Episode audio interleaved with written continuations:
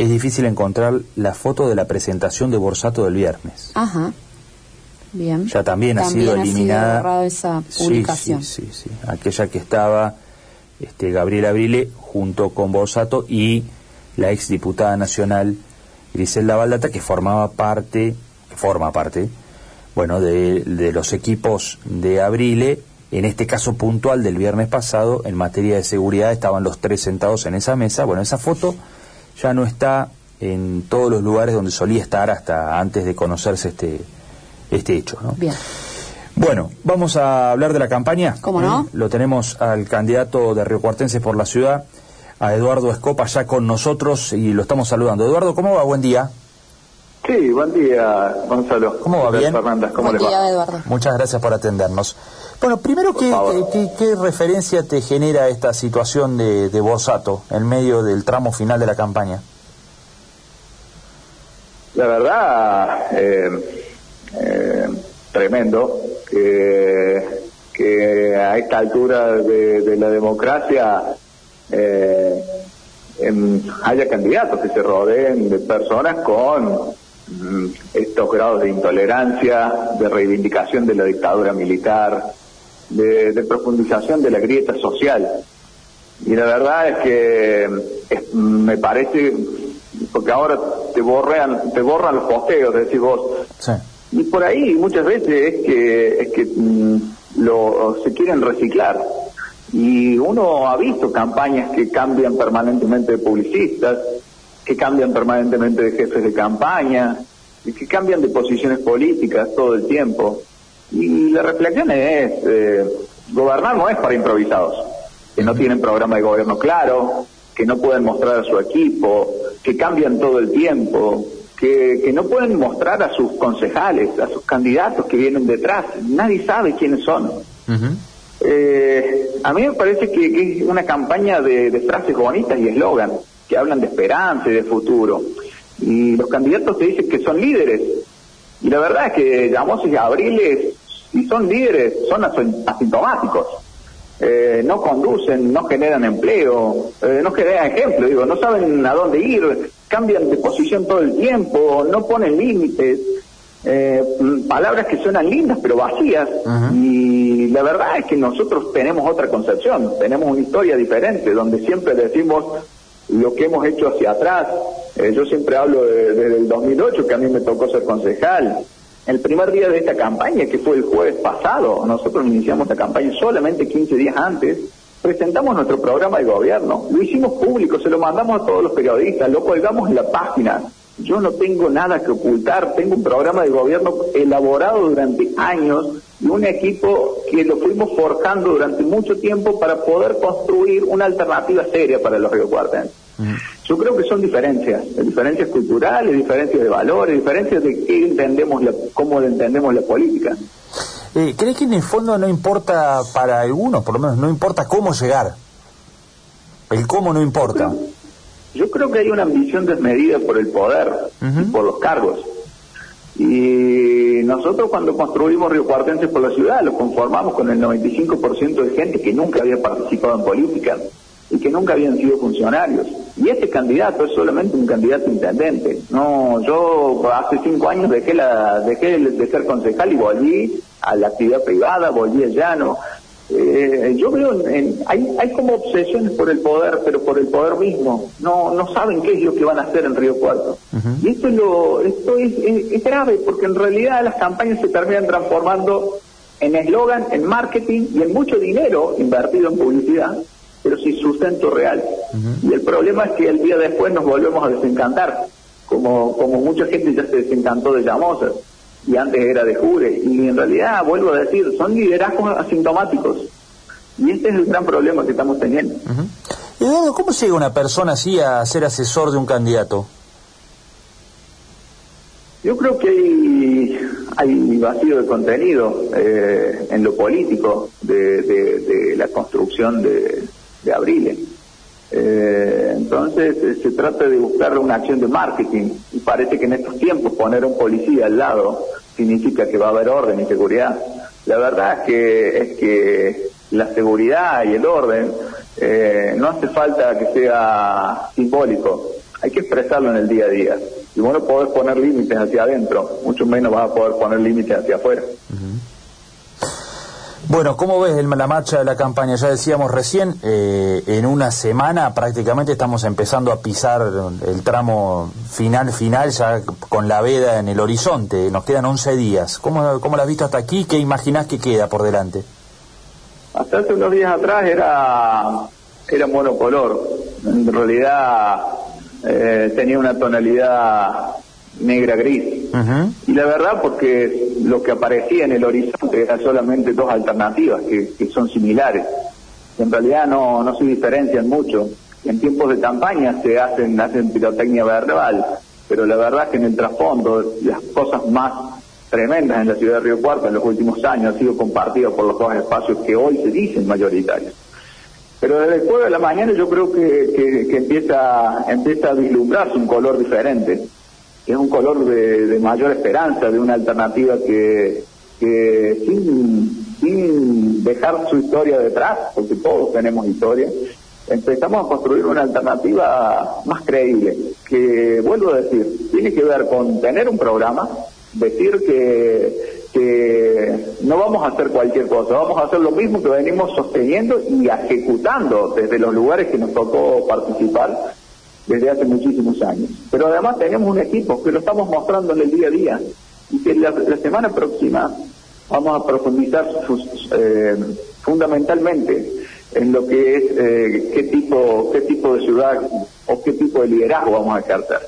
Eh, yo creo que, la, campaña pinta para, para hacer una última semana interesante, muy interesante, en cuanto a que podamos discutir modelos, modelos de liderazgos y modelos de ciudad. Hay un modelo que es el que representa Llamosa y Abriles, y el otro modelo es el que venimos a traer nosotros a la ciudadanía. este, me parece que, que, va a ser un debate interesante para los próximos días. Eduardo, si mm, Eduardo logra ser electo presidente el 29, eh, perdón, intendente el 29 de noviembre, ¿qué relación crees que van a poder construir con el gobierno provincial? La, la mejor relación. Mira, a mí me tocó eh, conducir en su momento el Consejo de Preservación del Río Cuarto y tenía que tener relación con la provincia. Y la verdad es que en los tiempos de Schiaretti tuvimos un excelente diálogo y, incluso avanzamos. Eh, ¿Por qué? Porque nosotros somos eh, gente de diálogo cuando necesitamos hacerlo. Somos firmes cuando, cuando la situación lo requiere. Nosotros llevamos como primer concejal a Miguel Beso, que ha sido el articulador del Consejo Económico y Social, un espacio de diálogo entre diferentes sectores e instituciones que pensaban diametralmente opuestas. Y la verdad, en el día de ayer estuvimos presentes ahí, presentándole nuestro programa de gobierno, y todos reconocían la figura de Miguel, alguien que, puede ser el articulador y el que nosotros imaginamos que es el Consejo Deliberante va, va a revitalizar la democracia y el debate público local. Y de esa forma vamos a construir la relación con la provincia. En tiempo de campaña, viste que siempre dicen, no, eh, solamente se va a llevar bien eh, el, el, candidato intendente del partido que gobierna la provincia. Claro. La verdad que eso es solamente para las campañas, eso no se lo cree más nadie. Lo que uno no puede hacer es no ser serio, lo que uno no puede hacer es no, no, no querer construir. Y en el construir muchas veces uno deja alguna posición de lado porque se trata de construir consensos y los consensos no se imponen, los consensos se construyen. Eh, yo creo que, si nosotros nos tocara gobernar, lo que va a haber es una previsibilidad. Desde el día uno vamos a establecer metas a alcanzar en los cuatro años de gestión vamos a establecer una incorporación de personal técnico a la municipalidad para que le dé eficacia y que ese personal técnico además esté seleccionado por los docentes de la Universidad Nacional de Río Cuarto, no hoy como hoy, que, en realidad no hay concursos públicos y que cuando, cuando los simulan, en realidad terminan siendo los políticos los que, los que designan a quienes tienen que ingresar en la administración pública. Tiene que haber un cambio rotundo en la, en la Municipalidad de Río Cuarto para empezar a despegar. Eduardo, se habla poco de, política municipal en esto, ¿no? Higiene urbana, alumbrado, asfalto. ¿Qué piensa hacer en materia de servicios el próximo municipio, el próximo intendente? Eh, ¿Qué crees en alguno de todos esos ejes que, hay que hacer? ¿En qué estamos eh, todavía eh, debiendo mucho dentro de la ciudad? Primero no hablan porque no tienen programa de gobierno. El que le llegó a ustedes hace algunos días, o el que está colgado en las páginas, o el que, el que nosotros estamos entregando en cada una de las instituciones, es el único probablemente que vayas a poder leer, eh, porque nosotros decidimos cambiar y cambiar en serio. Y, en esto el problema es, bueno, si no hay programa, ¿cómo, ¿cómo vamos a ejecutar algo o cómo vamos a debatir de política? Y segundo es, bueno, eh, tenemos que reconocer cuál es la situación de la municipalidad de Puerto Hoy. Hoy está esquilmada en recursos por la pesada deuda, por el altísimo costo de la higiene urbana y por la amplia y horizontal administración pública política municipal. Nosotros necesitamos generar una inyección de recursos y lo que venimos planteando, pero no ahora, desde hace años. En el 2008 yo planteé la necesidad de generar un convenio urbanístico para desarrollar las nueve manzanas de la exolesinosa y que de esa forma pudiéramos recuperar una zona que está absolutamente degradada. Después vino el Cure, tomó la idea nuestra, eh, lo hizo a su manera, terminó siendo un amarracho. Ah, eh, solamente la manzana 48 demolieron un edificio histórico que era para preservarlo y, además lo que lo que terminaron generando es una plaza que hoy está totalmente abandonada. Nosotros queremos recuperar esa idea para, para, para que junto con los privados, a través de una asociación público-privada, vamos a llevar a un desarrollo comercial, un amplio mercado eh, eh, urbano, eh, un espacio para que los jóvenes emprendedores se puedan desarrollar. Lo que imaginamos es, algunos, un nudo vial en la rotonda Gol, los cuatro carriles en la ruta 30 a Chiras, todo a través de convenios públicos privados en donde el Estado no tenga que poner los recursos hoy porque sencillamente no los tiene. Entonces, la verdad es que, nosotros tenemos un programa que puede ser ambicioso, pero la verdad es que es un programa a ejecutar desde el primer día de gobierno. Yo no tengo que prepararme para ser intendente. Eh, me he preparado durante todos los años de mi vida. Yo eh, me capacité, fui a la facultad, estudié. Eh, cuando me tocó ser concejal, me maté para, para ser el mejor. Y la verdad es que, es que el equipo nuestro quiere gobernar desde ahora, desde el primero de diciembre. Y, ojalá que, los riocuartenses salgan del monocolor y terminen rompiendo esa, esa absurda polarización que algunos quieren plantear. Eduardo, como siempre, muchas gracias. No, por favor, muchas gracias a ustedes. Hasta la próxima. Eduardo Escopa, candidato a intendente por Cuartenses por la ciudad, eh, bueno, dando una mirada sobre, bueno, el hecho puntual, por supuesto, de la semana, el hecho político de la semana ha sido el caso Borsato, eh, no podíamos dejar de, de referenciar ese tema. Eh, y después ya metiéndose más de lleno en la campaña, último tramo, decía hasta no hace poco, hasta no hace mucho, eh, había una campaña monocolor, decía, ¿no?